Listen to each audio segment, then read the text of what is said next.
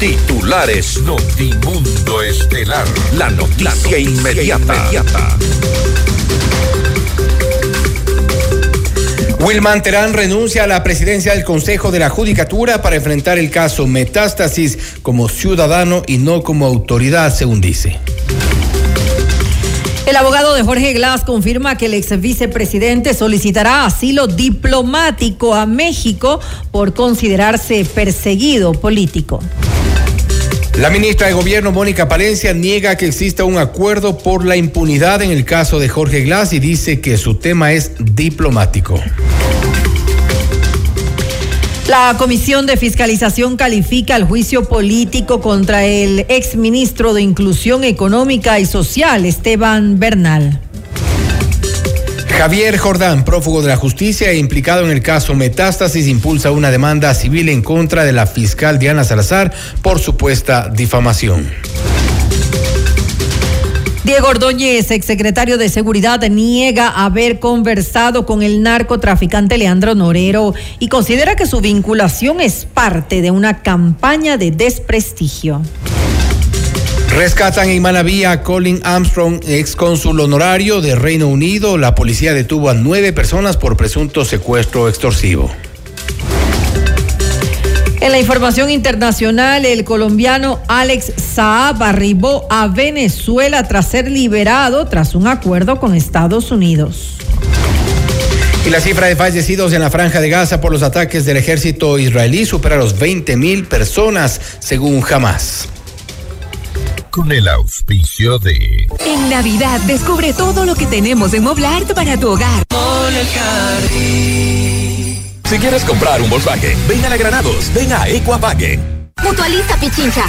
Cámara de Comercio Éxito, 116 años contigo. Hospital Metropolitano, tu vida es importante para mí. Programa de información apto para todo público. FM Mundo 98.1 presenta Notimundo Estelar. Noticias, entrevistas, análisis e información inmediata. Notimundo, la mejor forma de terminar la jornada bien informado. Conducción, Fausto Yepes y María del Carmen Álvarez. Dirección de Noticias, María Fernanda Zavala. Dirección General, Cristian del Alcázar Ponce. Notimundo Estelar. Desde los estudios más modernos del país.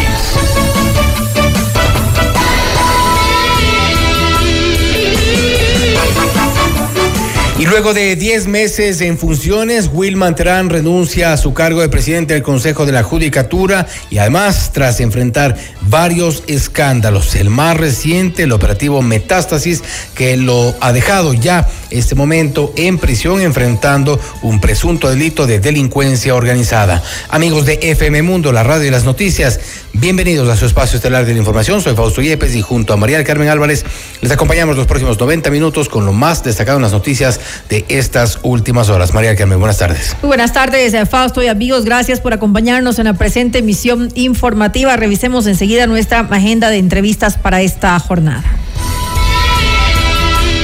Conversaremos con el doctor Guillermo Celi, presidente de Suma. La Asamblea debe autorizar el enjuiciamiento a Jorge Glass por el caso Reconstrucción de Manaví. Lo vamos a analizar en esta entrevista. Estaremos en diálogo también con la abogada Michelle Calvache, consejera de Participación Ciudadana y Control Social, para hablar sobre la comisión para designar al vocal suplente del Consejo de la Judicatura. Y con el doctor Fausto Camacho, integrante de Voces por la Democracia, hablaremos acerca de su propuesta de reforma política a través de la consulta popular.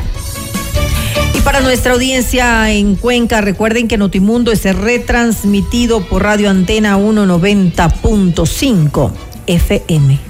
Puedes seguirnos en nuestras plataformas, además descarga nuestra aplicación en la App Store, Google Play y encuéntranos como FM Mundo 98.1. Somos la radio de las noticias. Bienvenidos. Le mantenemos al día. Ahora, las noticias.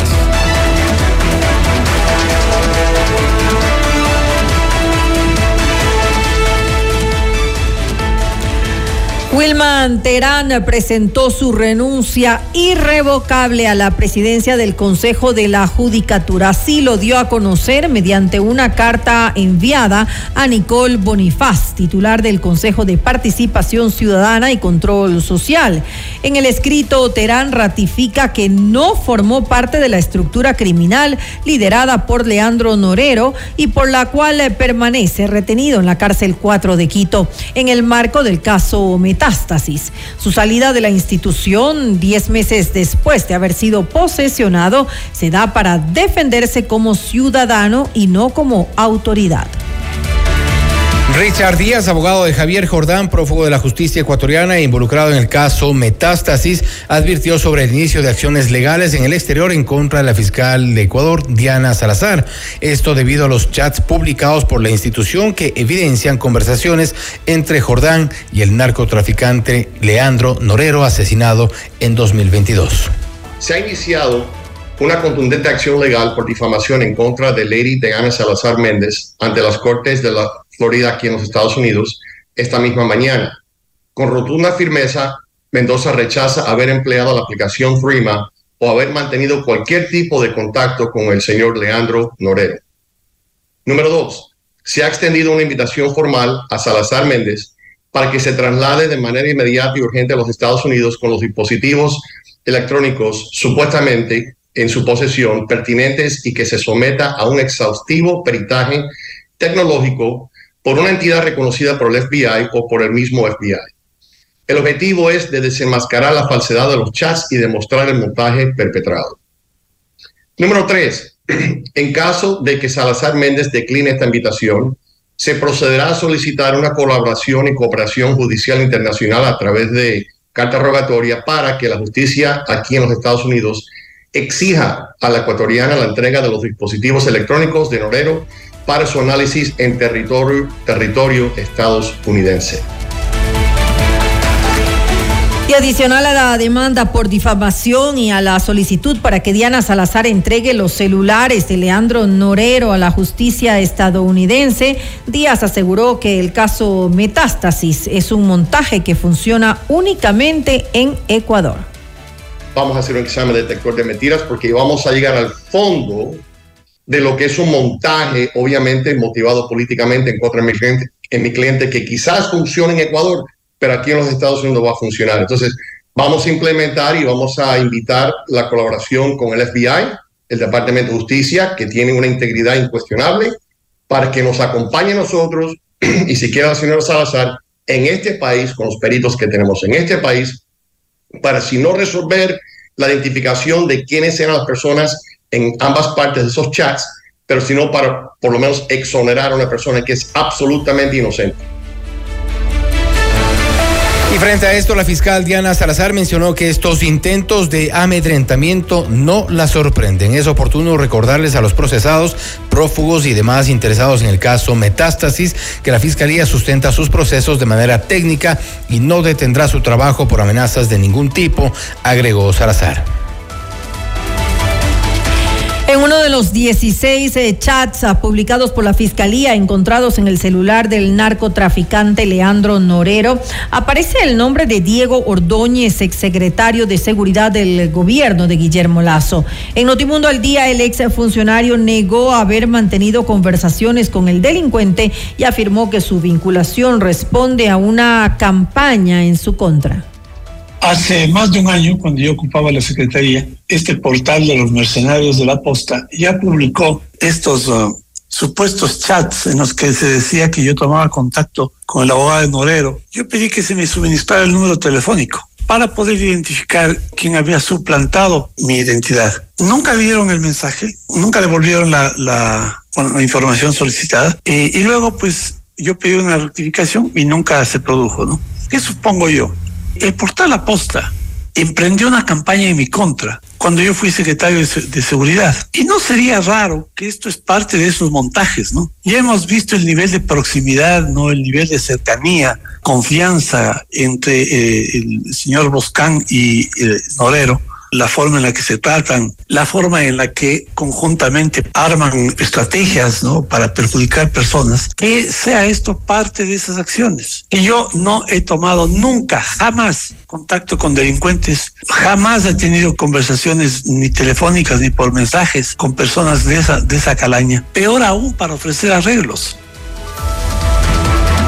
Y la Corte Nacional de Justicia negó el habeas corpus presentado por la defensa del juez Emerson Curipayo, implicado en el caso Metástasis y con el que se buscaba defender en libertad. Diego Córdoba, abogado del implicado, señaló que la detención de su cliente fue arbitraria e ilegal. Sin embargo, los miembros del tribunal determinaron que no existieron violaciones a los derechos constitucionales.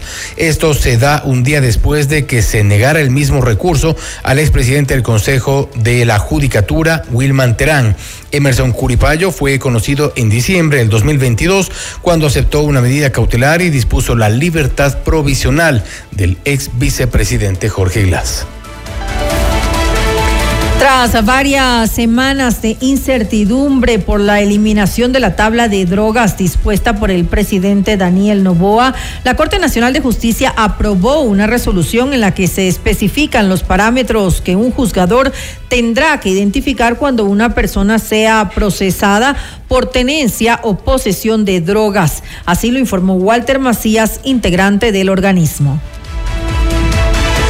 Revisamos más información. Eduardo Franco Loor, abogado del ex, vicepresidente Jorge Glass, anunció que su defendido pedirá asilo diplomático a México. Según Loor, la solicitud la realizará por considerar que es un perseguido político y que ha sufrido una arremetida ilegal, arbitraria e inconstitucional por parte de la Fiscalía. Porque no hay condiciones para que él sea detenido. Si Jorge Glass es detenido, por el ensañamiento, por el odio político, por la perversidad de la Fiscalía General del Estado, que maneja la doctora Diana Salazar, su vida corre peligro y su detención es llevarlo a la muerte. Mira, si el Estado en, las cárceles del país, como todo el Ecuador conoce, no controla el Estado estas cárceles, allí dominan las mafias de los, del narcotráfico en el caso de los asesinos eh, materiales del ex candidato Villavicencio. Fueron asesinados los ocho eh, implicados en su asesinato material del 9 de agosto. ¿Qué garantías hay para que al, al ex vicepresidente Jorge Glass se le proteja su vida y su integridad física cuando ya hay de por medio una serie de documentos internacionales que han avalizado y que han demostrado que su vida corre peligro, su salud. Y este jueves se decidirá en la Asamblea Nacional si se llama o no a juicio a Jorge Glass por el presunto peculado en el caso Reconstrucción de Manabí.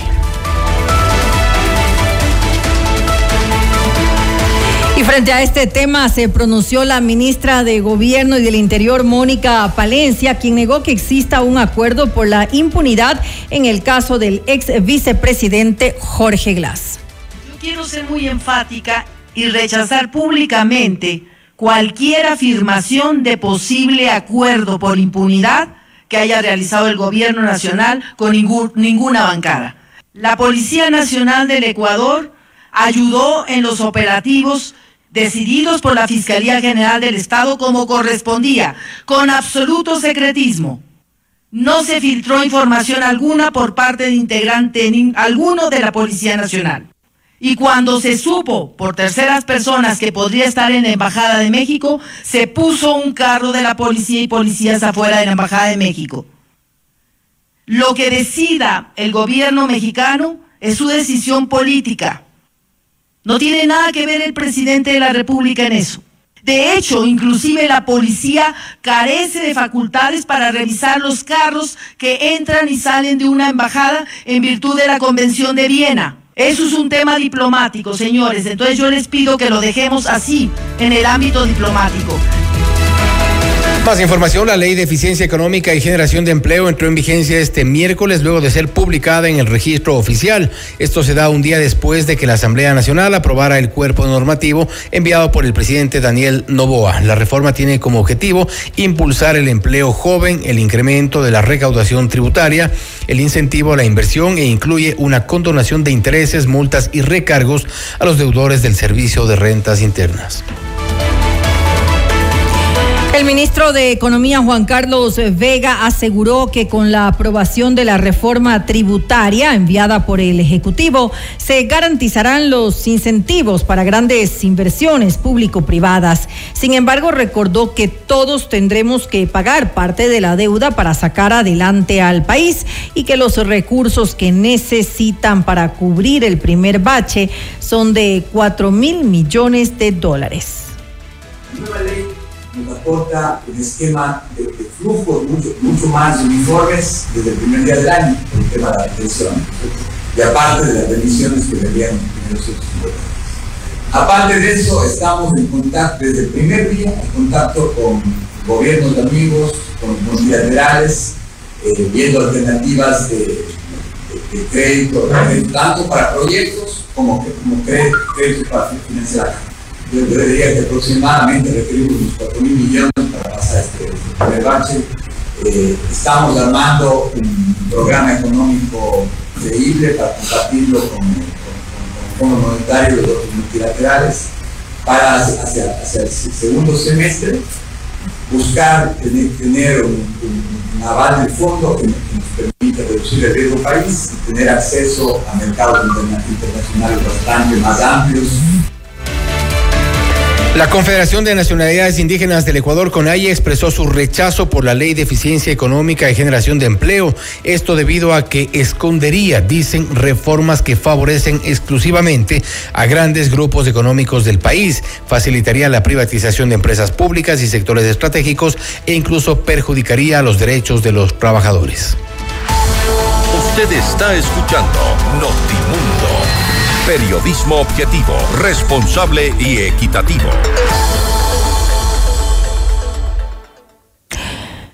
El Pleno de la Asamblea sesionará el jueves 21 de diciembre para resolver sobre la petición del juez Luis Rivera de que se autorice el juicio penal al ex vicepresidente Jorge Glass por el supuesto delito de peculado en la reconstrucción de Manabí en el terremoto del 2016.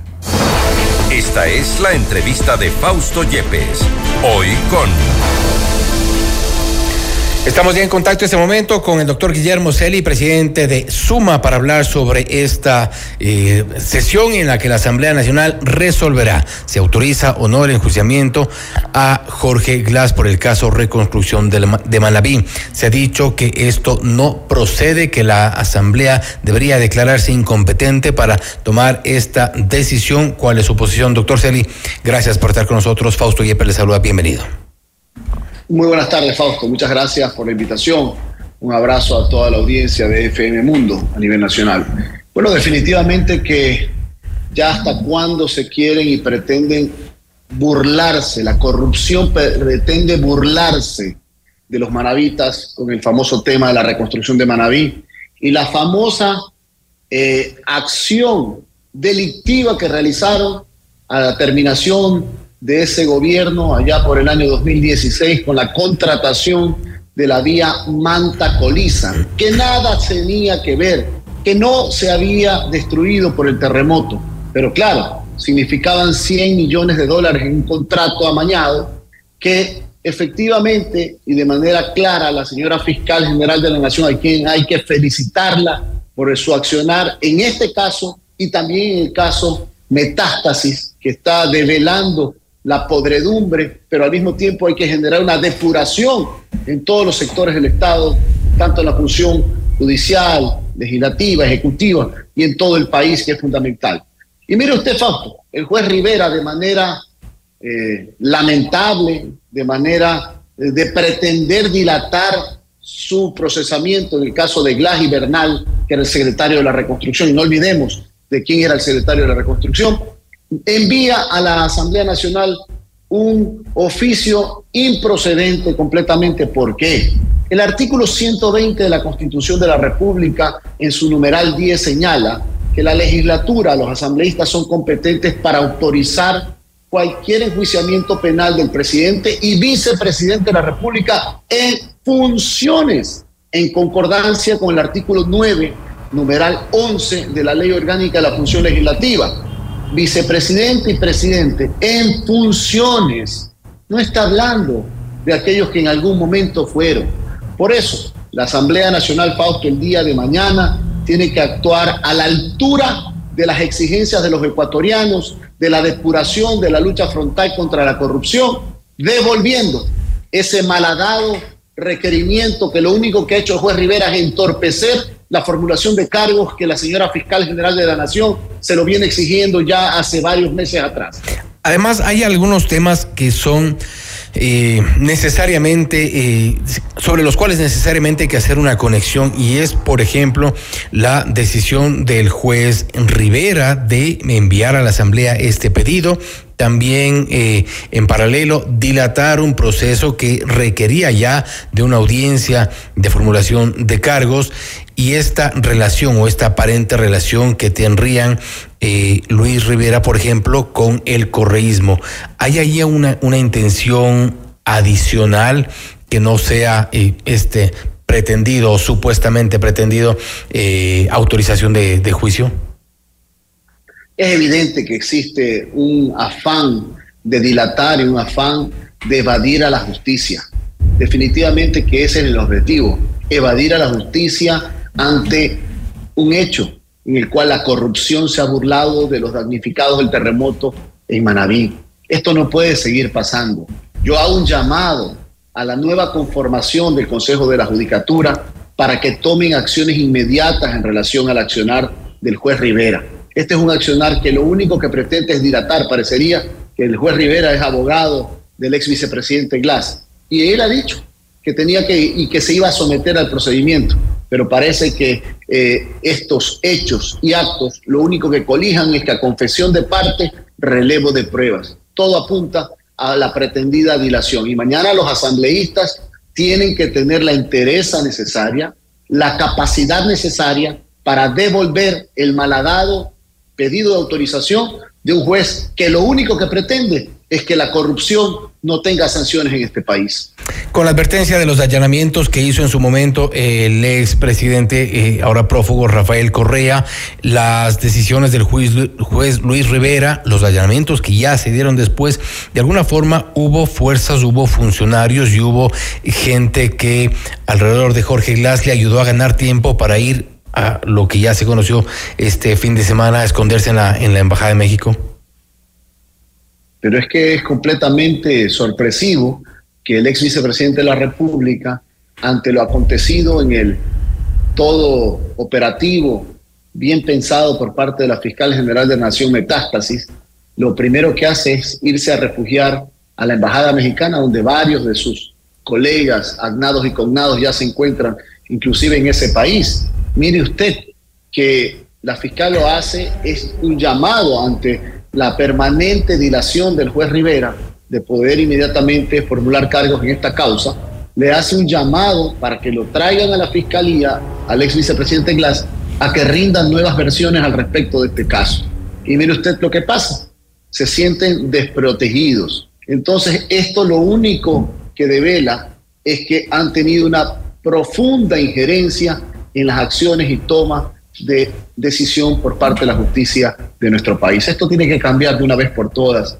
Yo veo que la acción tomada por la señora fiscal le da esperanza a una depuración a la justicia. Y la justicia a todo nivel, porque la gente más sencilla y humilde la sufre todos los días cuando no encuentra justicia y cuando malos operadores, jueces y fiscales, lo único que le hacen caso es al dinero y no al derecho y no a la justicia. Pero difícilmente, eh, doctor Celi, en esta Asamblea Nacional puede eh, depositarse algo de esperanza, algo de confianza, tomando en cuenta que un pacto que se anunciaba y se dijo que a pesar de que lo niegue el gobierno, existe, es evidente, entre ADN, Partido Social Cristiano y Revolución Ciudadana, podría estarse ya eh, comenzando a a pagar favores. Es decir, la ley económica urgente del presidente ha sido aprobada, incluso eh, con quien, eh, por quienes en su momento renegaron de esta ley, precisamente la Revolución Ciudadana. ¿No será que eh, con esta sesión en la, en la Asamblea Nacional del caso Glass hay un seguimiento a este pago de favores? Sería terrible. Yo he escuchado con mucho detenimiento eh, las declaraciones de la jefa de bloque de ADN, de Valentina Centeno, y ha sido muy clara, de que ellos no van a permitir jamás dejar a la corrupción impune y que el día de mañana van a actuar para que la corrupción sea sancionada y sea formulado los cargos el día de eh, luego de mañana, cuando debe haber la decisión de la Asamblea Nacional coherente de devolver la solicitud al juez Rivera y de que inmediatamente proceda la señora fiscal a formular los cargos. Yo considero que las declaraciones que he escuchado de Valentina Centeno son realmente claras y el día de mañana tienen que evidenciarse de esa manera. Los legisladores de Suma votarán de la misma manera, rechazando ese pedido para que inmediatamente la señora fiscal procese este enjuiciamiento penal que ya han pasado, mire usted, tantos años para que se dé justicia. Allá está, si usted viene a Manabí, allá en Manta, esa famosa Manta Coliza, votada a su suerte, cuando aquellos damnificados del terremoto hasta el día de hoy no tienen su casa que la perdieron producto del efecto natural. Esa es la realidad. ¿Ya hasta cuándo la corrupción burlándose de la gente más sencilla? ¿Quién va a presidir la sesión de mañana? Bueno, no lo sé. Me imagino que estará el presidente de la legislatura y obviamente eso significa... Había pedido vacaciones.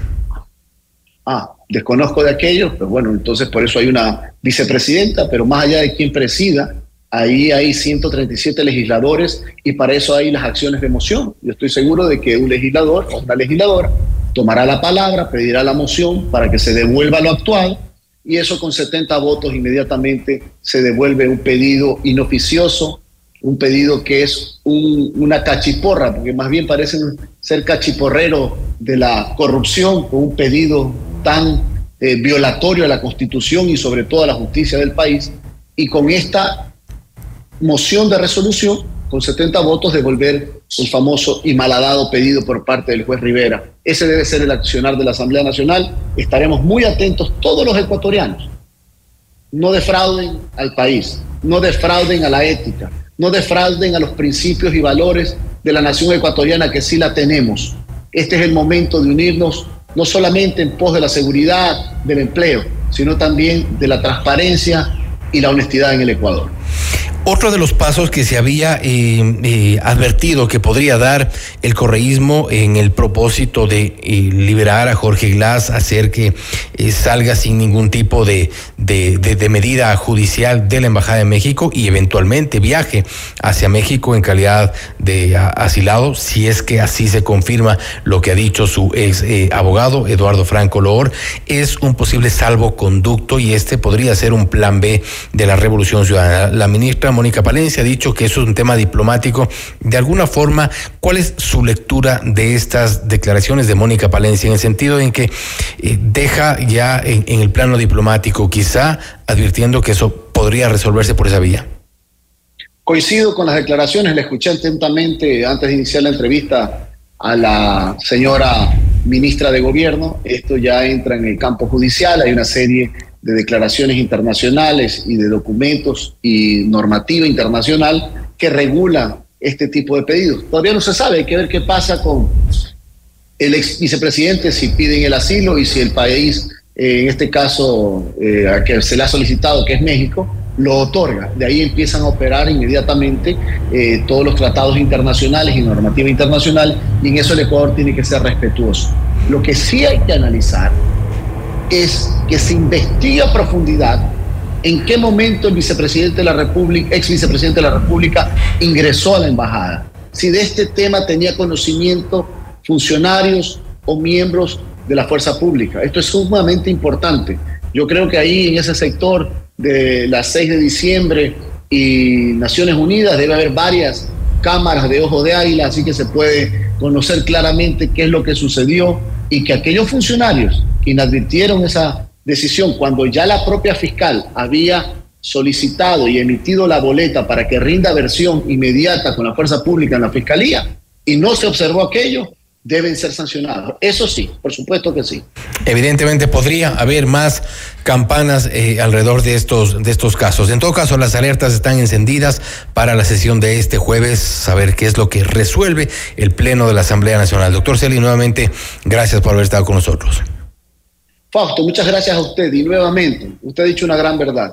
El país entero mañana estará atento a ver si la Asamblea Nacional está a la altura de los principios y valores de la nación ecuatoriana. No jueguen con los principios y valores de nuestra nación que sí existen. La transparencia, la honestidad y el trabajo para salir adelante son normas de vida de la mayoría de nosotros los ecuatorianos estaremos muy atentos a aquellos. Así es, gracias nuevamente. Los ojos bien abiertos del doctor Guillermo Celi, presidente de Suma, hablando sobre la eh, autorización, el pedido de autorización para el enjuiciamiento al ex vicepresidente Jorge Glass en el caso reconstrucción de Manaví. La Asamblea mañana tiene en sus manos la decisión respecto de esta solicitud del juez Luis Rivera, quien se ha dicho eh, habría pretendido dilatar este proceso. Por un lado, ganando tiempo así también permitiendo que Jorge Glass se refugie, ingrese en calidad de huésped inicialmente a la Embajada de México en Quito. Esto es Notimundo Estelar, siempre bien informados. Usted está escuchando Notimundo, periodismo objetivo, responsable y equitativo.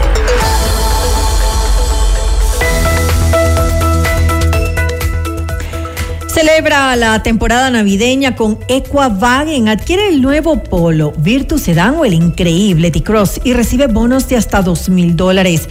Tasa desde el 12.90%. Láminas de seguridad, mantenimientos, financiamiento Volts Credit con plazo de hasta 72 meses y matrícula completamente gratis. Además, recuerda que recibimos tu auto usado como parte de pago. Este mes de diciembre abrimos sábados y domingos desde las 10 hasta las 14 horas. Si quieres comprar un Volkswagen, ven a la Granados, ven a Equavagen. En Moblart esta Navidad el mejor regalo es transformar tu hogar con los mejores muebles y artículos de decoración. Todo este mes de diciembre hasta el 5 de enero del 2024. Aprovecha hasta el 50% de descuento en mercadería seleccionada. Consulta por tu crédito directo o difiere tus compras con tu tarjeta de crédito preferida de 3 a 24 meses sin intereses. Con Mutualista Pichincha podrás acceder a planes de ahorro acorde a las necesidades de tus metas y tus sueños. Con plan de ahorros Mi Vivienda, con el cual podrás mudarte a la vida que siempre soñaste y tener la oportunidad de ganar el equipamiento de tu sala, cocina y comedor. El ahorro planificado Mis Metas te ofrece tasas preferenciales. A mayor ahorro ganas más interés. Mutualista Pichincha, 62 años y contando. Celebra la magia de la Navidad en Mall El Jardín. Este año podrías ganar un Nissan X-Trail e-Power y llevarte además 10 mil dólares en efectivo. Vive la Navidad como nunca antes en Mall El Jardín. Hospital Metropolitano es el único hospital privado en Ecuador con cirugía robótica Da Vinci para casos de alta complejidad y cirugía bariátrica. Consulta ya con tu médico especialista Hospital Metropolitano. Y sigue el detalle de las noticias y nuestras entrevistas exclusivas, por supuesto, en redes sociales y también en nuestras plataformas. En X estamos como arroba Notimundo SC, en Facebook como Notimundo, en YouTube como FM Mundo Live. Somos FM Mundo 98.1, la radio de las noticias. Volvemos. Objetividad y credibilidad. Notimundo Estelar. Con María del Carmen Álvarez y Fausto Yepes. Regresa enseguida. Mundo. FM Mundo. FM Mundo, 18 años con los mejores contenidos, entrevistas, conciertos y música. FM Mundo. Inicio de publicidad. Indoauto, el concesionario Chevrolet con más de 50 años de trayectoria, combina experiencia e innovación para brindarte el respaldo y la asesoría que necesitas. El Indu Territorio es confianza, garantía y servicio personalizado. Encuentra una agencia Indoauto a cada 150 kilómetros entre Quito y Guayaquil. Descubre el Indu Territorio y vive la mejor experiencia en ventas y servicio. En Indoauto tenemos un Chevrolet para todos. Visita nuestra agencia en Quito, ubicada en las Naciones Unidas 1780 y América porque tu lucha es la nuestra. Llegó el PED Scan con inteligencia artificial al Hospital Metropolitano. Gracias a su innovadora tecnología, imágenes exactas e informes confiables, tomaremos las mejores decisiones para un tratamiento óptimo del cáncer, de manera precisa, confortable y con menor exposición a la radiación. Llámanos al 1-800-H-METRO o ingresen en hospitalmetropolitano.org. PED Scan del Hospital Metropolitano. Tu vida es importante para mí. Somos tu mundo. FM Mundo. Somos FM Mundo. Comunicación 360. 18 años juntos. FM Mundo. Fin de publicidad. Continuamos en Notimundo Estelar con María del Carmen Álvarez y Fausto Yepes. Mantenemos al día. Ahora, las noticias.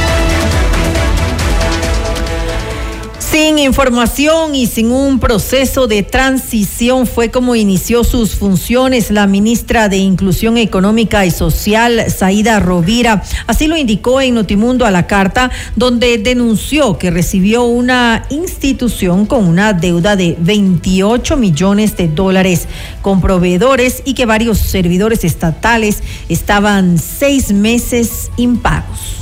Eh, desde el MIES o en el MIES nunca tuvimos un proceso de transición, lo que implica que no tenemos información de lo que se ejecutó o realizó en el gobierno anterior eh, eh, y básicamente en esta cartera de Estado, por lo que no, yo personalmente no podría ni siquiera dar fe eh, certificar que aquello que nos anunciaron públicamente sea cierto, de lo que yo también tengo, tengo. Pero no me diga que el ex ministro Bernal eh, nunca se acercó a usted a, a, entregarle todo el trabajo del que él se sentía muy orgulloso, incluso de la eh, cuántos niños había sacado de la desnutrición infantil a través del Ministerio de Bienestar Social. No, realmente no, una de las cosas complejas que con las que recibimos el ministerio fue con una deuda de aproximadamente 28 millones de dólares. Deuda a los proveedores, eh, las trabajadoras, las educadoras de los CDI. Seis meses impagos. Esa deuda la empezamos a pagar ayer. Eso también se le olvidó al ex ministro Bernal decírselo. Sí, realmente sí, no me lo dijo. Tenemos una deuda de 28 millones de seis meses que no se le, no se le había pagado. En la superintendencia de bancos fue posesionado Eduardo Peña como nuevo presidente del directorio del Instituto Ecuatoriano de Seguridad Social, IES. Además, su nombramiento fue ratificado por Daniel Novoa mediante decreto ejecutivo. Él reemplaza a Alfredo Ortega, quien era el delegado desde junio del 2022 de Guillermo Lazo. Asimismo, deberá afrontar la grave crisis que se vive en el organismo, sobre todo con la falta de liquidez para el pago de las pensiones. Por unanimidad, a la Comisión de Fiscalización calificó el juicio político en contra del exministro de Inclusión Económica y Social, Esteban Bernal. Este es uno de los procesos que quedó rezagado del anterior periodo legislativo y por el que días atrás se designó a Egner Recalde del oficialismo como nuevo proponente. Tanto Bernal como el asambleísta serán notificados con el inicio del enjuiciamiento para presentar sus pruebas de cargo y descargo. Pamela Aguirre, presidenta de esta mesa legislativa, aclaró que la comisión trató temas de forma y no de fondo nosotros no nos estamos pronunciando sobre el fondo, sino únicamente estamos verificando por segunda vez los requisitos y como dice el artículo 81, que cumplan el 131 de la Constitución. Dentro del 131 indica que deben ser ministros y que durante el ejercicio del cargo hasta un año después de terminado. Todos hemos tenido acceso a, esa documentación. El señor Bernal fue ministro, eh, está dentro del plazo pertinente que dice el artículo 131. No estamos diciendo si incumplió o no incumplió funciones, que no estamos tomando la postura ni del que ha enjuiciado, ni el proponente y tampoco la postura de defensa del de el enjuiciado. Horas más tarde, la Comisión de Fiscalización instaló una nueva sesión para analizar las declaraciones patrimoniales realizadas por Guillermo Lazo y su gabinete. Pamela Aguirre, presidenta de esta mesa legislativa, alertó que el expresidente habría incrementado su capital en al menos 21 millones de dólares y arremetió también en contra del ex vicepresidente Alfredo Borrero. Tenemos los archivos dentro de la comisión. Queremos saber por qué la Contraloría, y entiendo que el Contralor eh, ingresó hace poco a su cargo, no alertó de, estas, de estos temas de incrementos patrimoniales o declaraciones patrimoniales vacías o peor aún, declaraciones patrimoniales nulas con varios funcionarios que serían dueños de empresas de conocimiento público, que tienen patrimonios negativos, sin embargo, son empresarios de grandes empresas a nivel nacional. Queremos saber todo aquello. Yo quiero resaltar que este no es un tema ni de odio ni de persecución. Lo que queremos es conocer la verdad y la Comisión de Fiscalización solicitó la comparecencia del Contralor General del Estado, Javier Torres Maldonado, quien explicó los procesos y planes de control que maneja la institución para justamente llevar a cabo el control de las declaraciones patrimoniales. A la renuncia, o mejor dicho, a la entrega del poder del presidente en el mes de noviembre, y por lo tanto no ha estado planificado ninguna acción de control en este aspecto. Nosotros ya tenemos en este momento en el plan de control las declaraciones juramentadas para ellos que va a iniciar a partir del año de enero del 2024. Tenemos que investigar y para eso eh, habrá la orden de trabajo que empezará con un examen especial, se analizarán las declaraciones juramentadas a través de este proceso que, que les había mencionado, utilizando incluso inteligencia artificial, para determinar donde existen incrementos de, eh, ciertos funcionarios así evitar revisar a lo mejor en funcionarios que no tienen ningún incremento y, optimizar recursos. Estaríamos eh, aplicando esto en el primer trimestre ya del, del, año que viene. Los resultados son aproximadamente 180 días desde que se inicia. Si hablemos hasta junio, julio posiblemente, tendremos resultados. Usted está escuchando Notimundo. Periodismo objetivo, responsable y equitativo. El Consejo de Participación Ciudadana y Control Social eh, conformó la comisión técnica que apoyará el proceso de designación del vocal suplente del Consejo de la Judicatura de la terna enviada por la Defensoría Pública. Esto en medio de la renuncia de Wilman Terán a la presidencia de la Judicatura. La noticia requiere profundidad. En Notimundo están los protagonistas de la noticia. Contactamos a esta hora con la abogada Michelle Calvache, consejera de Participación Ciudadana y Control Social, para hablar sobre la designación del vocal suplente del Consejo de la Judicatura. Un Consejo de la Judicatura que está operando con únicamente cuatro de los cinco vocales que se requieren en este organismo. Incluso se han tomado decisiones únicamente por parte de dos Hoy uno ya fuera del Consejo de la Judicatura, Wilman Terán. Abogada Calvache, gracias por estar con nosotros. Bienvenida. Muy buenas noches, muchísimas gracias por la invitación a este prestigioso medio de comunicación.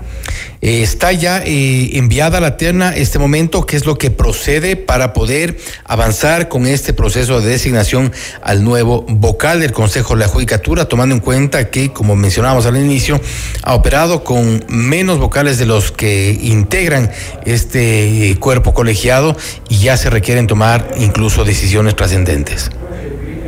Sí, efectivamente, bajo el marco de la renuncia presentado por el vocal suplente, el doctor Jaime Ventimilla, en el mes de marzo, él era el, suplente de Morillo, recordemos que en su momento se conoció su renuncia. Posterior a eso, el señor Juan José Murillo eh, fue llevado a juicio, con auto llamamiento a juicio, al igual que la, que la consejera Maribel Barreno y un eh, juez de la Corte Provincial. Por lo que en este momento nosotros hemos activado ya el mecanismo interno, conforme lo manda el 179 de la Constitución, para poder elegir al vocal, en este caso eh, suplente, no el titular en vez de Morillo, sino al suplente que es el que fungiría como consejero suplente dentro del Consejo de la Judicatura.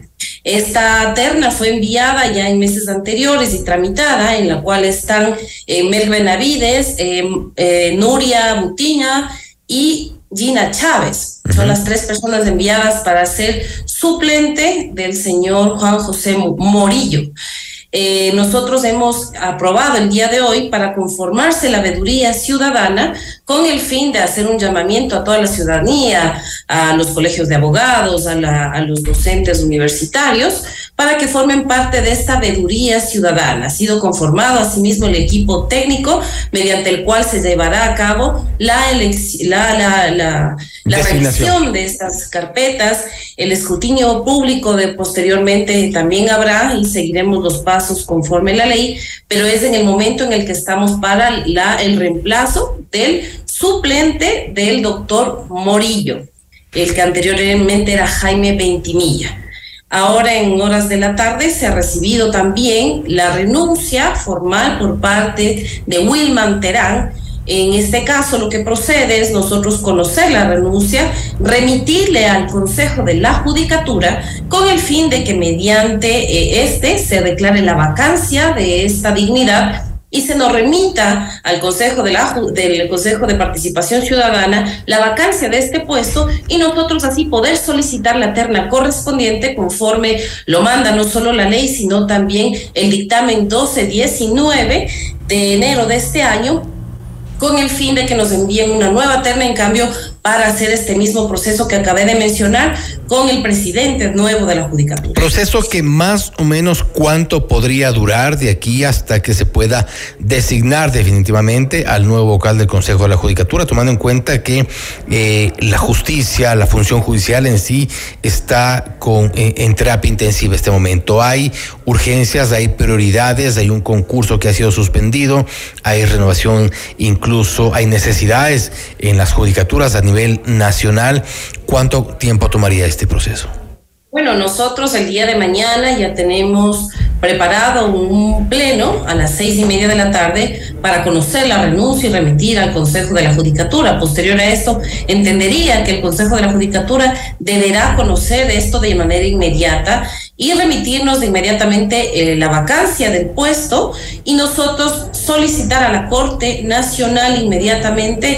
Estamos hablando que en este lapso no debería durar más de, un, de dos semanas y hasta conformar la, las, em, la comisión técnica, hasta conformar la veeduría ciudadana eh, no llevaría más de un mes, mes y medio según los tiempos legales establecidos y si es que otra cosa en el camino no pasa como siempre en estos concursos y estas ternas que se envían. No obstante, podríamos también entrar en otro compás de espera si es que ya reiniciamos incluso eh, la solicitud de la terna para la presidencia del Consejo de la Judicatura. Me refiero a la Corte Nacional de Justicia donde hay una evidente división, malestar y, e inconformidad por las actuaciones, incluso los señalamientos de algunos jueces. Bueno, eso ya es un, es un tema que lo deberá manejar la Corte. Nosotros, según el 179 de la, de la Constitución, la, nuestra Carta Magna, dice que el presidente de la, de la Corte Nacional es quien remitirá la terna correspondiente. Entonces, en este sentido, el señor, el doctor Saquicela, será quien deberá enviar esta terna conforme corresponde y nosotros por mandato legal entendamos que ya hubo destituidos por este mismo caso, no habrá demoras por parte de los consejeros y creo que podríamos tener una celeridad, por decirlo así, en esta designación, puesto que no le veo que va a haber mayor problema hasta el momento. Se advierte, por ejemplo, que dentro de esta terna enviada por la Defensoría eh, existen eh, nombres afines a organizaciones políticas y con esa relación, ¿cuál es el papel en este caso de la Comisión Ciudadana y también de la ciudadanía en general para observar o determinar, por ejemplo, este tipo de denuncias? Sí va a haber una etapa una vez que la comisión técnica, en este caso conformada por funcionarios del Consejo de la Judicatura, haga la revisión de los perfiles y que estos estén de acuerdo a los parámetros, cumplan con los requisitos básicos, sí habrá un escrutinio público mediante la, la ciudad, el cual la ciudadanía podrá impugnar eh, de ser el caso, alguno de los participantes en esta terna y nosotros después de una reunión de, de, pleno podremos decidir conforme a estos informes, a estos resultados, para ya la elección del presidente o del nuevo presidente de la Corte, del Consejo de la Judicatura. Eh, doctora Calvache, ah, eh, ¿cómo avanzan ya cambiando un poco, saliéndonos del tema de la, del Consejo de la Judicatura, eh, la designación del resto de autoridades que están, son algunos de los pendientes del Consejo? Sí, el día de hoy eh, hemos avanzado ya con la conformación de la comisión técnica también para eh, COPISA, que es esta comisión para la, ¿cómo es la soberanía alimentaria. Eh, entenderíamos que en los próximos meses ya podremos tener, máximo unos dos meses, ya tener estas autoridades que han venido prorrogadas por cinco años. El concurso viene detenido desde mayo, desde marzo de este año. Eh, bueno, eh, tenemos el CNE que estamos avanzando por cuanto ya tenemos que esperar el resultado del jurídico a ver si mantenemos o no la Comisión Ciudadana de Selección por todas las irregularidades que hemos notado en este concurso. Y también eh, tenemos que empezar ya con el resto de concursos, sobre todo los grandes, como el Fiscal General de la Nación, puesto que con la experiencia que tenemos de la, del eh, concurso de Contraloría, tenemos que tomar previsiones y precauciones para evitar eh, cualquier retardo injustificado, retardo o retraso en, en la tramitación de este, de este concurso. También en agosto del próximo año ya tenemos la otra renovación parcial de los otros miembros del CNE eh, el tiempo es corto, realmente hemos estado tratando de avanzar lo más que se pueda en, lo, que ha venido este año, sin embargo de eso estamos creo que muy optimistas y positivos de que vamos a tener celeridad en la elección de autoridades. ¿Son estas comisiones, son estos concursos confiables al final? Por supuesto que sí, o sea, en este sentido, por ejemplo, en las ternas enviadas por eh, el Ejecutivo, en este caso, eh, se hacen con comisiones técnicas y los delegados que se ponen en su mayoría son gente de nombramiento, de carrera del Consejo de Participación Ciudadana, con este mismo fin de evitar esta, estas suspicacias de que se ponen personas afines a un consejero o afines a ciertos grupos. Sin embargo, de eso no hay concursos perfectos. Eh, a lo que estamos llamados los consejeros actualmente es a revisar que las actuaciones sean, sean transparentes y nosotros poner todas las alertas necesarias e incluso las acciones que correspondan de ser el caso para evitar que estas cosas pasen. En lo personal, es una persona muy prolija en, esto de los concursos, en las ternas, por cuanto necesitamos de urgencia a toda la ciudadanía, autoridades de control que realmente respondan al clamor ciudadano y respondan a los intereses del pueblo ecuatoriano. Es un nuevo Consejo de Participación Ciudadana y Control Social que está actuando y me refiero concretamente a todas las acciones, todas las decisiones que han tomado después de la eh, destitución de Allen Berbera.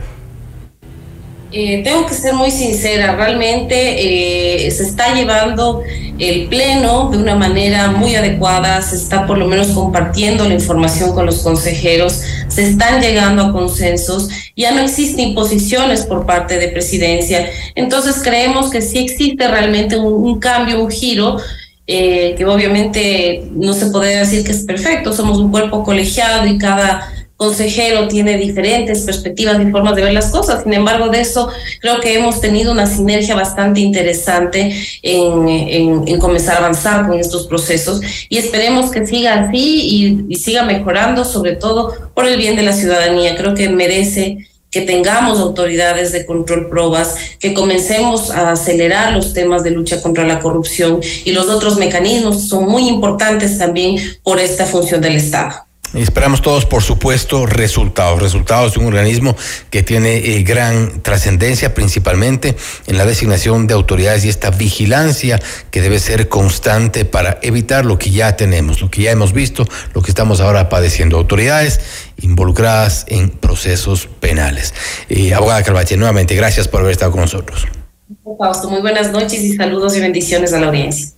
Gracias. También ha sido la abogada Michelle Calvache, consejera de Participación Ciudadana y Control Social, hablando sobre el proceso para designar al vocal suplente del Consejo de la Judicatura. Con esta designación que calcula podría darse ya en las próximas dos semanas, podría completarse ya la conformación del Consejo de la Judicatura de momento, aun cuando sea con los vocales suplentes. Por ahora actúan con cuatro vocales de cinco que integran este Consejo de la Judicatura. Esperan la designación para las próximas semanas. Esto es Notimundo Estelar, siempre bien informados. Noticias, entrevistas, análisis e información inmediata. Notimundo Estelar regresa, enseguida. Somos tu mundo, 18 años de acompañarte cada día, compartiendo contigo la mejor música, información contrastada y temas de actualidad y crecimiento que tanto te gusta. FM Mundo. Inicio de publicidad. La Cámara de Comercio de Quito cree en ti, empresario, y crea oportunidades para tu negocio. Te entrega múltiples beneficios, te ayuda a ahorrar recursos y resuelve tus conflictos. Ingresa hoy a ccq.es y conviértete en socio de la Cámara líder, innovadora y efectiva. La CCQ cree en ti para crear contigo. Afíliate hoy. Celebra la temporada navideña con Ecovagen. Ven y descubre nuestros increíbles beneficios para ti esta Navidad. Adquiere el nuevo Polo, Virtus Sedan o el increíble T-Cross y recibe bonos de hasta dos mil dólares. Tasa desde el 12.90%. Láminas de seguridad, mantenimiento hasta 20 mil kilómetros. Financiamiento Volts Credit, plazo de hasta 72 meses. Matrícula gratis. No olvides, recibimos tu auto usado como parte de pago. Visítanos hoy mismo y vive la emoción de conducir tu sueño. Por el mes de diciembre abrimos sábados y domingos de 10 a 14 horas. Si quieres comprar un Volkswagen, ven Ven a la Granados, ven a Equavagen.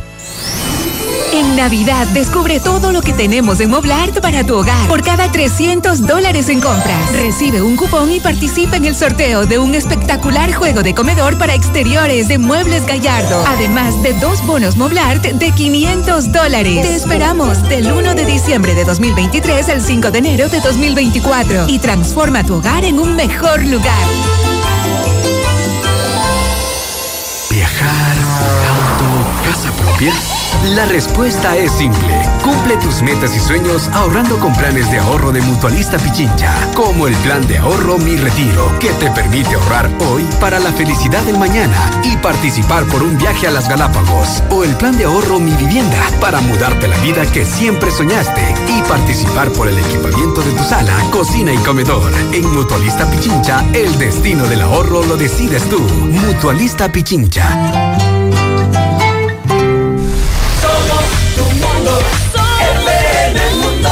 FM Mundo. Comunicación 360. 18 años juntos.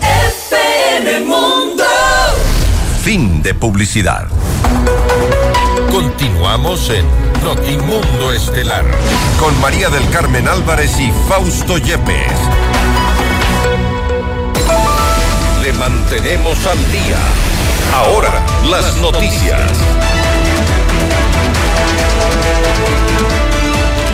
Colin Armstrong, excónsul honorario de Reino Unido, secuestrado la madrugada del 16 de diciembre en el Cantón Baba, en la provincia de Los Ríos, fue liberado tres días después de iniciado un operativo por la policía. César Zapata, comandante general de la institución, entregó más detalles. Debo manifestar que la Policía Nacional, desde el momento que se inició con este operativo, hemos tenido resultados muy importantes se ha procedido a la aprehensión de nueve ciudadanos, nueve ciudadanos que, de acuerdo a las primeras investigaciones, presumiblemente ellos participaron en este hecho criminal. Uno es de nacionalidad extranjera, ocho son de nacionalidad ecuatoriana y tres de estos ocho tienen antecedentes. Aparte de eso, al momento que la Policía Nacional realizó más de 30 allanamientos a diferentes casas, se encontró en estos domicilios cinco granadas, seis armas de fuego, 1.500 municiones, mechas detonantes 30, alimentadoras 4, dos vehículos con los cuales también participaron en este evento, nueve terminales móviles, lo mismo que ha ingresado a cadena de custodia para la explotación pericial correspondiente y dos kilos de sustancias sujetas a fiscalización. De su lado, Freddy Zarzosa, director general de investigaciones de la policía, explicó las motivaciones del secuestro el secuestro fue orientado a dos víctimas, a tanto al señor de nacionalidad británica que fue liberado y el día del evento del secuestro fue liberada la pareja sentimental del señor. Bueno, el, tipo penal que se está investigando es un secuestro extorsivo y, el tema de la motivación es netamente económica.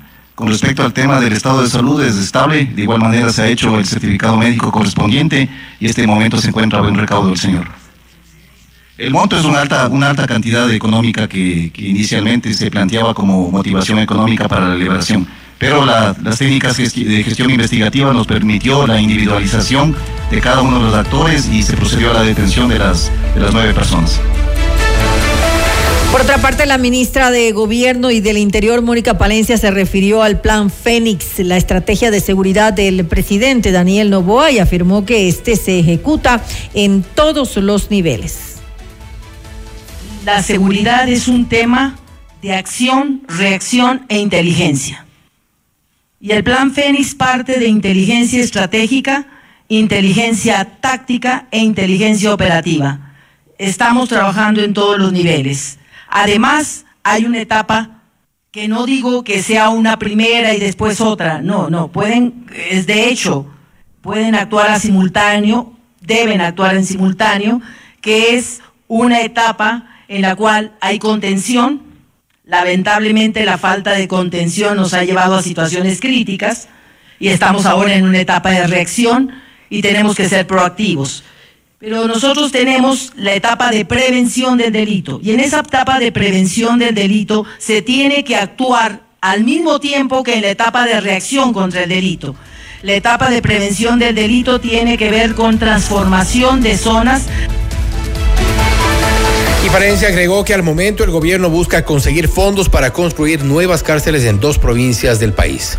El gobierno del presidente Daniel Novoa tiene muy clara la necesidad de una reconfiguración de nuestra población carcelaria y nos ha dado esa tarea. Salir a conseguir fondos para la generación de una cárcel, créanme, no es tarea fácil, no es un tema atractivo, pero estamos trabajando día y noche. Y cuando digo día y noche, créanme, esto es sin dormir y lo estamos haciendo. Esta, eh, este es un proyecto que tenemos en el poco tiempo, poder tener control en la población carcelaria. En principio, y digo en principio porque hay varias ideas, en principio sería en Pastaza y en Santa Elena, pero aún no es una decisión final porque tendremos que construir, ojalá se avance el tiempo para cárceles intermedias, si no tendremos que tener una o algunas de máxima seguridad. Tres menores de edad de entre 10 y 12 años junto a un padre de familia fueron secuestrados en Quevedo mientras se dirigían a una institución educativa. Un grupo de delincuentes habría interceptado la buceta en la cual se movilizaban los menores. En imágenes difundidas en redes sociales se evidencia que una de las ventanas del vehículo recibió un impacto de bala, quedando completamente destruida. La Policía Nacional desplegó sus unidades especializadas para dar con el paradero de los ahora desaparecidos. Cerca de dos kilogramos de cocaína fue incautados en los aeropuertos de Quito y Guayaquil. La mañana de este miércoles, la Policía Nacional informó que la sustancia estaba oculta en empaques de atún y letras decorativas hechas en acrílico. El destino de las más de 18 mil dosis era Estados Unidos y Nueva York.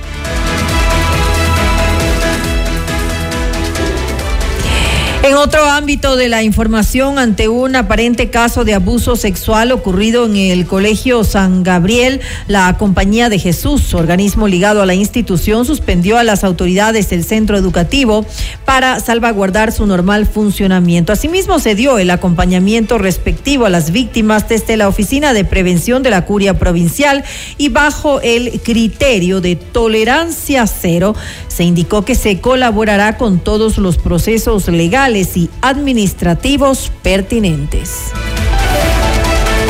Dos viviendas y tres familias resultaron afectadas tras el desbordamiento de la quebrada Tilicucho en el sector de la Ecuatoriana. El incidente fue ocasionado por las intensas lluvias registradas en la capital durante los últimos días. El municipio de Quito informó que funcionarios de la empresa pública metropolitana de movilidad y obras públicas se encuentran en el sitio para retirar los escombros y realizar las labores de limpieza respectivas. Asimismo, se, lo, se hizo un llamado a la ciudadanía a no arrojar residuos en las quebradas para evitar emergencias similares.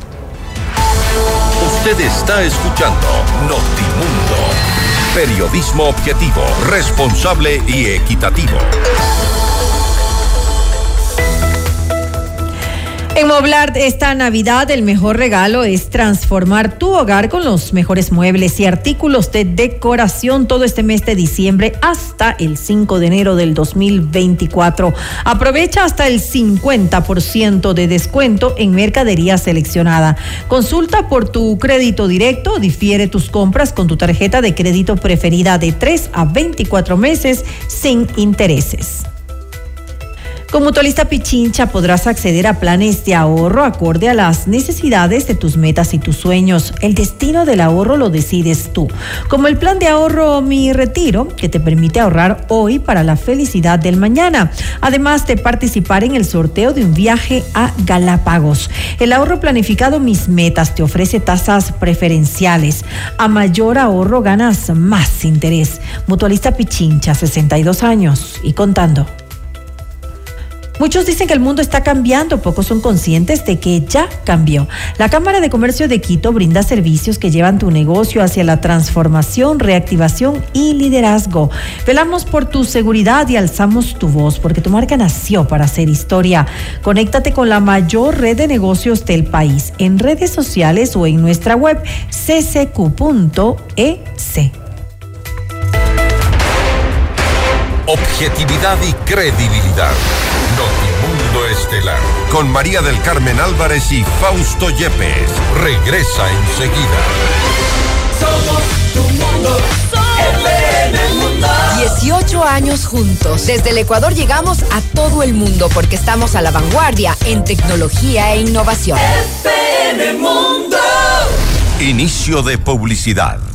Soy el espíritu de la Navidad. Recuerda, en esta época todos ganamos algo. Gana tu niño interior, porque vuelves a disfrutar de las cosas simples. Gana tu familia, porque comparten más tiempo contigo. Y ganas tú en Mall El Jardín. Imagínate, un increíble Nissan X-Trail e-Power con propulsión 100% eléctrica, más 10 mil dólares en efectivo para un solo ganador. Acumula 50 dólares en compras y participa. Aplican condiciones.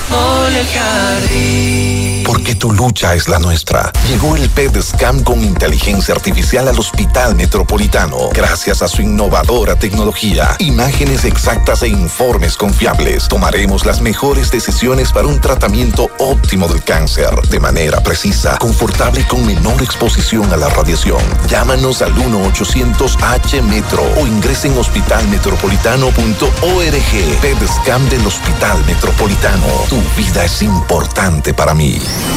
En Navidad descubre todo lo que tenemos en Moblart para tu hogar. Por cada 300 dólares en compras, recibe un cupón y participa en el sorteo de un espectacular juego de comedor para exteriores de Muebles Gallardo. Además de dos bonos Moblart de 500 dólares. Te esperamos del 1 de diciembre de 2023 al 5 de enero de 2024 y transforma tu hogar en un mejor lugar.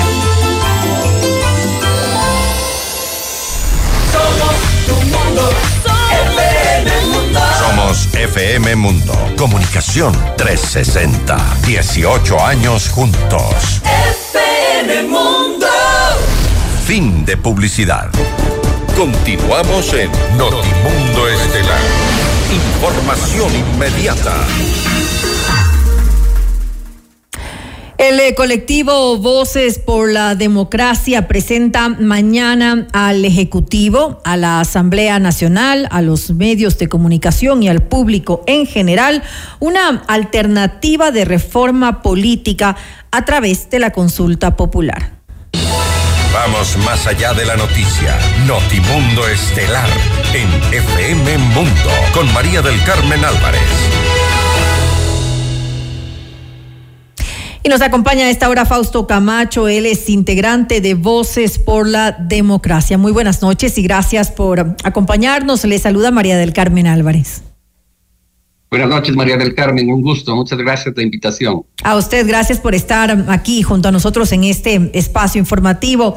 Eh, cuéntenos un poco de qué trata pues esta iniciativa que va a ser eh, presentada mañana en rueda de prensa y de qué forma podría conducir eh, a una solución para los problemas que vive el país en torno a temas sensibles como por ejemplo la administración de justicia que como todos vemos pasa por una crisis institucional sin precedentes.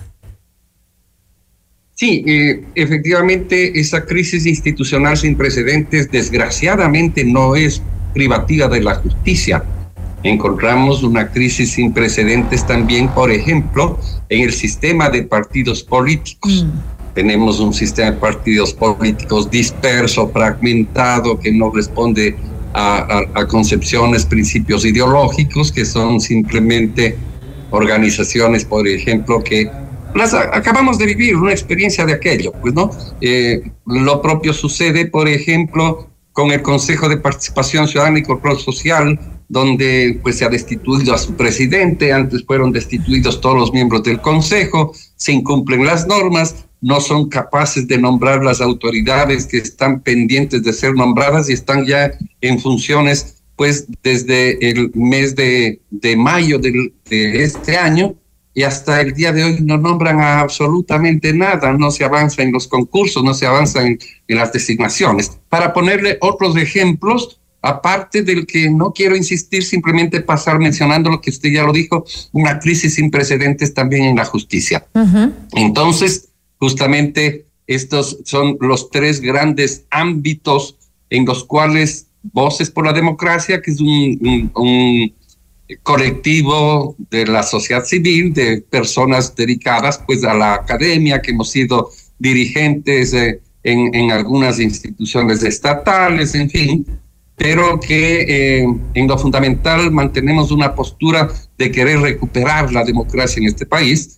Hemos uh, sesudamente elaborado un, una, un decálogo, hemos llamado así, 10 preguntas que pueden y deben ser puestas en consideración y podrán ser acogidas para convocarse en una consulta popular que nos establezca nuevas reglas del juego, tanto para la justicia. En el caso de la justicia, por ejemplo, creemos que es menester el llevar de manera inmediata y bajo autorización del pueblo ecuatoriano en las urnas un proceso de depuración de jueces, fiscales, defensores públicos, en fin, de todos los operadores de justicia a través de una evaluación de sí extraordinaria que conduzca a determinar dónde están, quiénes son aquellos elementos que ha permeado la delincuencia, el narcotráfico, los, los eh, digamos, eh, dueños de lo mal habido y cachiporras de la, de la corrupción. Como lo estamos viendo ahora con el caso Metástasis.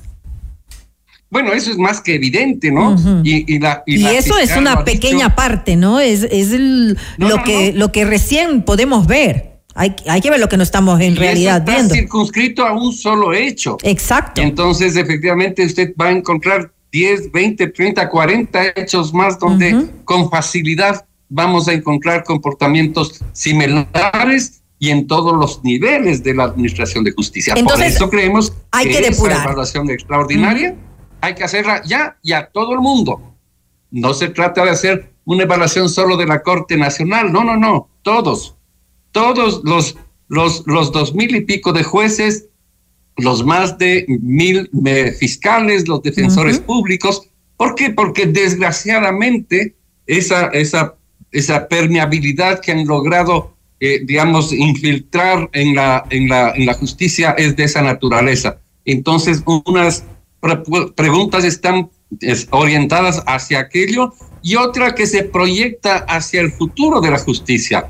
Hay que dar un remedio ahora, pero hay que establecer nuevos mecanismos para establecer una verdadera carrera judicial, es decir, que los abogados que quieran ingresar a ser jueces, fiscales, secretarios, defensores públicos, en fin, los peritos de todas las profesiones, en fin, tengan la obligación de antes de ingresar aprobar un curso de la Academia eh, Judicial, que es una suerte de posgrado, como una maestría, donde van a tener formación teórica y práctica, ¿no es cierto? Y solamente quienes aprueben aquello, entonces pueden presentarse a los procesos de selección por concurso como manda la Constitución.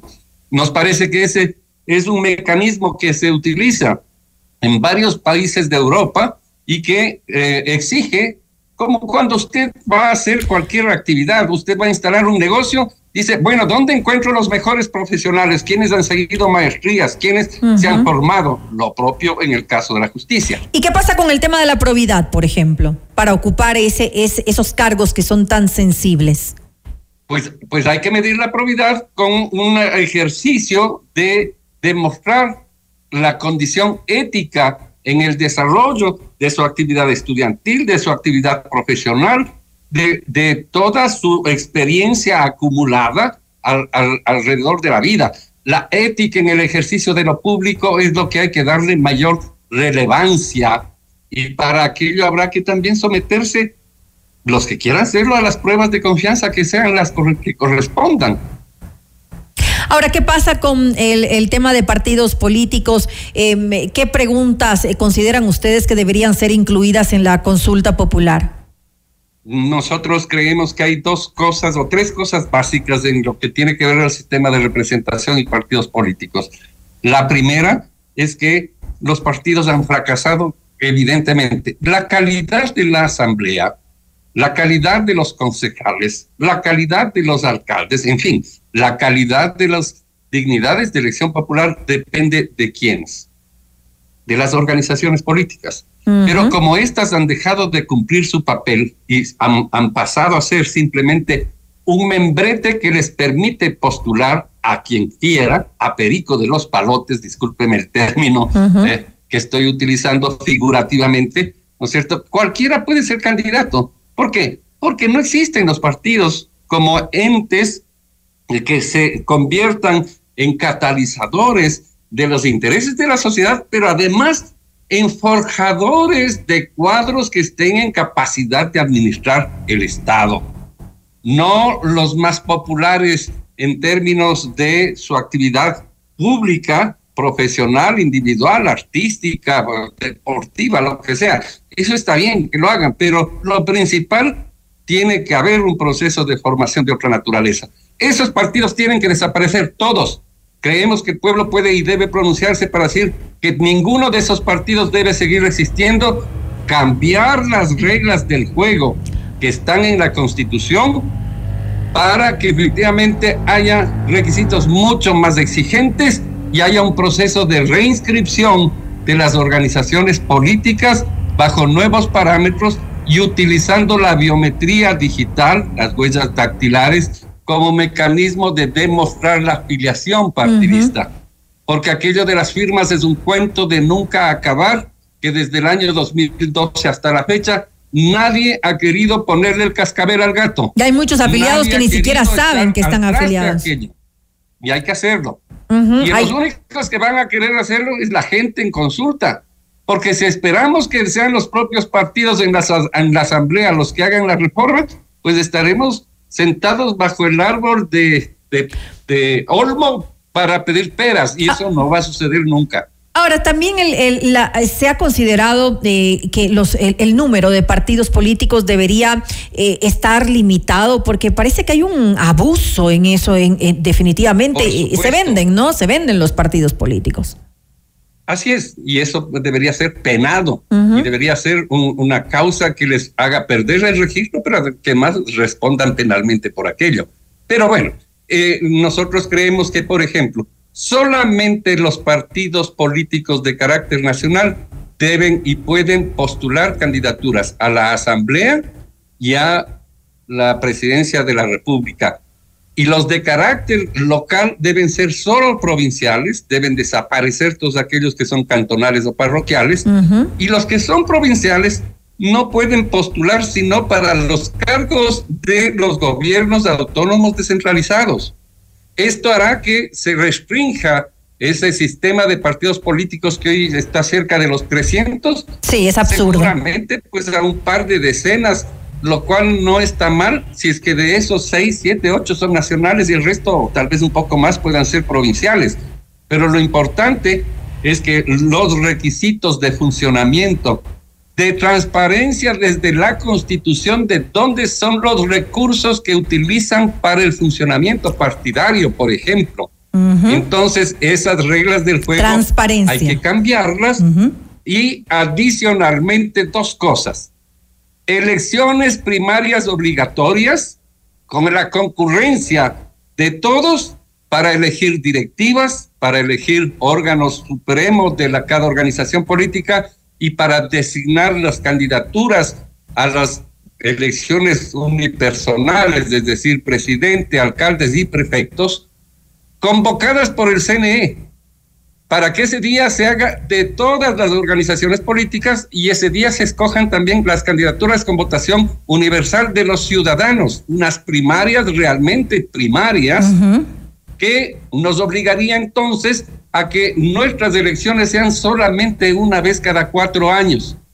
Mal le hace al país vivir en elecciones todo el tiempo y entonces cada cuatro años hay una renovación de las instituciones y previamente a esas elecciones entonces habrá ocho meses o nueve meses antes esas elecciones primarias. La democracia entonces dejará de ser ficticia y pasará a ser real en los partidos políticos. Y es lo que necesita nuestro país, sin lugar a dudas, una verdadera democracia. Ahora, con el tema de la designación de autoridades de control, me imagino que ustedes también eh, eh, han eh, considerado retirar esa facultad del Consejo de Participación Ciudadana y Control Social. ¿Eso está dentro de las propuestas? Sí, por supuesto. Pero eso también Está estuvo. En el primer lugar, la primera pregunta que ya la habíamos presentado en el, mes de abril del año pasado. Hoy hemos, hemos madurado un poco. Está eso para que haya un proceso que todas las autoridades de control, todas, incluido el propio Consejo de Participación Ciudadana y Control Social, se designen por eh, un mecanismo que sea de libre postulación, primero. Segundo, con un fuerte componente de control social a través de las organizaciones de los colegios profesionales, de la academia, las universidades, de las organizaciones de la sociedad civil, que conformen estas los comités de selección, al amparo, obviamente, de la responsabilidad de constituirlas en, a cargo de la Asamblea Nacional para que hagan qué? Para que hagan un proceso de preselección de lo que alguien llamaba en nuestro colectivo una lista corta. Entonces, voy a poner un ejemplo, si vamos a designar fiscal, o la, él o la fiscal del país, entonces se escojan a través de aquel proceso las seis mejores postulantes, tres hombres y tres mujeres, y esos nombres sean pasados a la asamblea para que la asamblea de entre ellos escoja y asuma la responsabilidad política, ¿no es cierto?, desde el legislativo para escoger a quién sería, en el ejemplo, el fiscal o la fiscal general Ahora. para el periodo que corresponde. Pero de alguna manera esa eh, pregunta ya estuvo formulada eh, en la consulta popular que realizó el expresidente Guillermo Lazo y tuvo una respuesta negativa. Eh, tal vez fue una respuesta a, a porque era la consulta popular de Guillermo Lazo y, y- y la gente estaba en contra del gobierno. Pero ¿será que esta vez va a ser diferente? ¿Por qué? Yo creo que sí, porque hay condiciones que son diferentes, pero adicionalmente en la vez pasada no se corregía el principal problema que tiene el, el mecanismo de, de selección. actual. Y el principal problema radica en la famosa Comisión Ciudadana de Selección, donde hay delegados de las funciones del Estado. Entonces, ¿qué es lo que hay? Conflicto claro. de intereses. Así es. Conflicto de intereses. Aquí hay que, que garantizar la plena independencia a través de las instancias que funcionan en la sociedad, las universidades, los colegios profesionales, las organizaciones de la sociedad civil, para que ellos estén incorporados en estos comités de selección, ¿no es cierto? Con plena independencia. Tal vez el mejor ejemplo de esto es cómo se ha hecho hasta ahora la selección de la Corte Constitucional, que es, sin ser lo perfecto, es lo que mejor se ha hecho en los procesos de selección, porque son concursos a personas que son sugeridas, en ese caso, conforme la norma, por tres funciones del Estado. Aquí es, digamos, solo pongo un ejemplo, pero porque no es exactamente eso lo que queremos. Lo que queremos es aquello, ¿para qué? Para quitarle a ese pernicioso organismo, el Consejo de Participación. Ciudadana, esa capacidad de designación, uno, volverle a la Asamblea esa, esa responsabilidad, pero en nuevas condiciones, no a libre albedrío como era antes, donde efectivamente, pues si es que venía, eh, la terna salía, o el nombre salía de la propia asamblea, de fuera de su seno, pero de la asamblea, bajo los compromisos políticos consabidos. Entonces, ahora a la asamblea le va a llegar un grupo de nombres preseleccionados que han ganado un proceso de selección. Y de esos, y no de otros nombres, se designa a la autoridad competente. Finalmente, en el caso del Consejo Nacional Electoral, nosotros estamos planteando que no sean cinco, sino siete, y que la fuente de origen sean las tres fuerzas políticas más votadas y las otras cuatro de en representación de los ciudadanos que postulen libremente. ¿Pero esto no politiza al- a, a esta institución de alguna manera? No, creo que es justo que en el sistema de representación política haya una representación de las organizaciones, porque ellas finalmente no dejan de ser los actores principales. Pero eso no depende de que sean o no representantes de allí, depende de la ética con que actúen los representantes, porque hay países del, del- del mundo entero. Pero que no respondan la a intereses es particulares. partidista y funciona, y donde no es partidista también funciona. ¿Y de qué depende? De la ética en el ejercicio de lo público.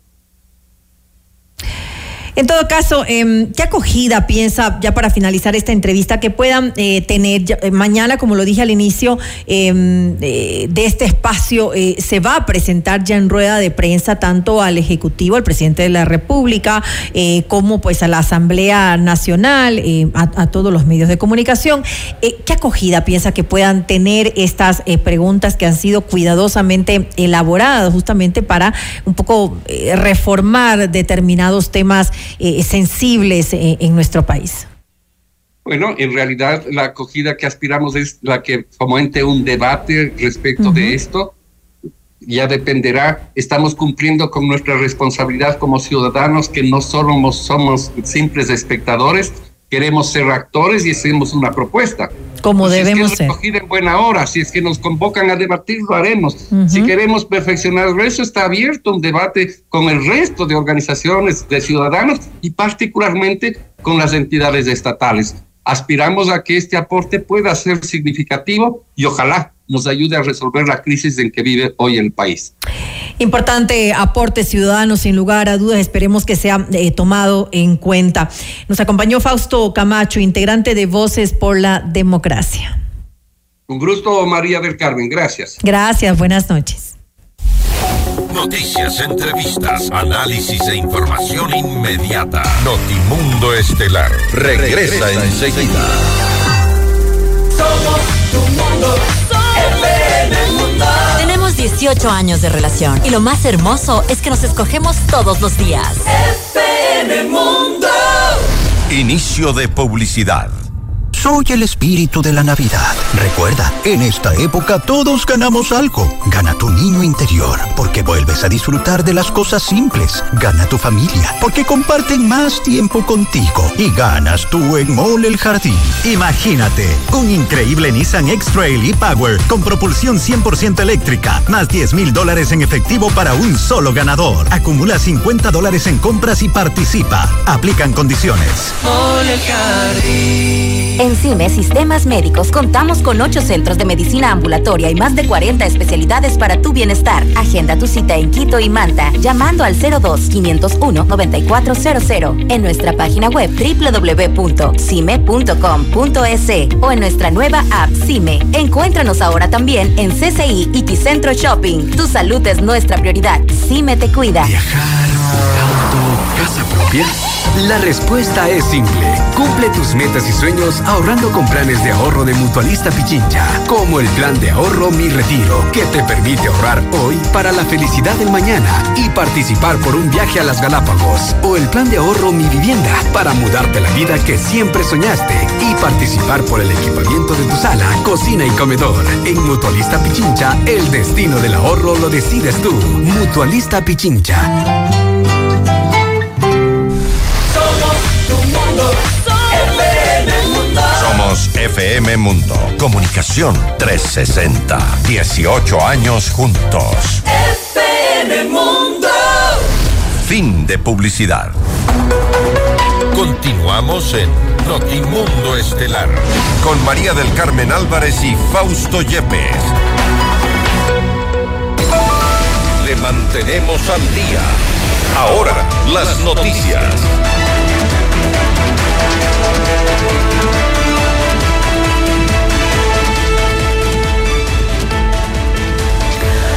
Alex Saab, más conocido como el testaferro del presidente de Venezuela, Nicolás Maduro, y quien es eh, procesado por lavado de activos, fue liberado este miércoles como parte de un intercambio de prisioneros con Estados Unidos que incluyó a al menos 10 ciudadanos norteamericanos encarcelados en Venezuela. El primer mandatario celebró el regreso de su aliado y aseguró que en prisión Saab pasó por tortura física, psicológica y amenazas de muerte. Su lucha inquebrantable y su amor mantuvo mi fuerza viva y a nuestra familia unida. Gracias al pueblo de Venezuela, me siento orgulloso de servirle al pueblo de Venezuela y de servirle a este gobierno que como yo nunca se rinde y un pueblo que jamás se rendirá tampoco. Revisamos más información. En Argentina, miles de personas manifestaron en rechazo al presidente Javier Milei y su política de austeridad con el Estado. La marcha se realizó de manera pacífica, a excepción de un evento aislado en el que se registraron dos personas detenidas debido a un enfrentamiento con la policía, quienes acudieron a la plaza exigieron al primer mandatario tomar medidas en favor de la educación pública y políticas para enfrentar la inflación que supera ya el 160%.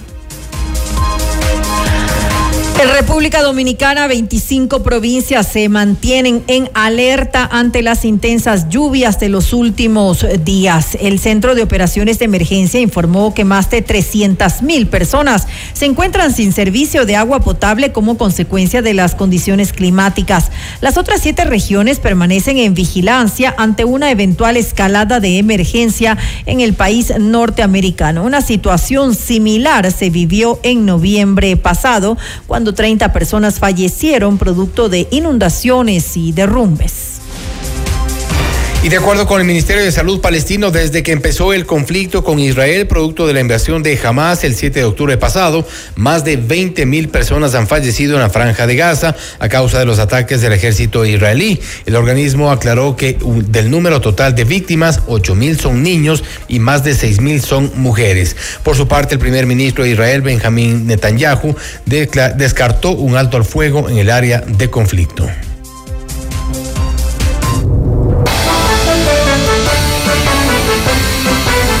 Antes de finalizar, el Consejo de Administración Legislativa CAL admitió a trámite el juicio político en contra del expresidente del Consejo de la Judicatura, Wilman Terán, del vocal Javier Muñoz y de la ex vocal Maribel eh, Barreno. El proceso presentado por el legislador de Construye, Jorge Peñafiel, por supuesto incumplimiento de funciones, se aprobó tras recibir el informe de la Unidad Técnica de la Asamblea. Con esto, toda la documentación será remitida a la Comisión de Fiscalización para que sea sustanciada en cuanto a plazos y términos previstos en la Ley Orgánica de la Función Legislativa. Hasta aquí la información, volvemos mañana con más de Notimundo Estelar. Como siempre, gracias por acompañarnos y que tengan una muy buena noche. FM Mundo 98.1 presentó Notimundo Estelar. Noticias, entrevistas, análisis e información inmediata. Notimundo, la mejor forma de terminar la jornada bien informado. Conducción, Fausto Yepes y María del Carmen Álvarez. Ingeniería de sonido, Mauro Olivo. Producción FM Mundo Live, Javier Merino. Coordinación y redacción, Fernanda Utrera. Redacción y redes sociales, Daniel Ocaña. Asistente de redacción, Esteban Cislema. Dirección de noticias, María Fernanda Zavala. Dirección general, Cristian del Alcázar Ponce. Notimundo Estelar. Se prohíbe la reproducción total o parcial de este programa sin previa autorización de FM Mundo. Notimundo Estelar, con el auspicio de... En Navidad descubre todo lo que tenemos en Moblart para tu hogar. Si quieres comprar un Volkswagen, ven a la Granados, ven a Equavagen. Mutualiza Pichincha. Cámara de Comercio de Quito, 116 años contigo. Hospital Metropolitano, tu vida es importante para mí.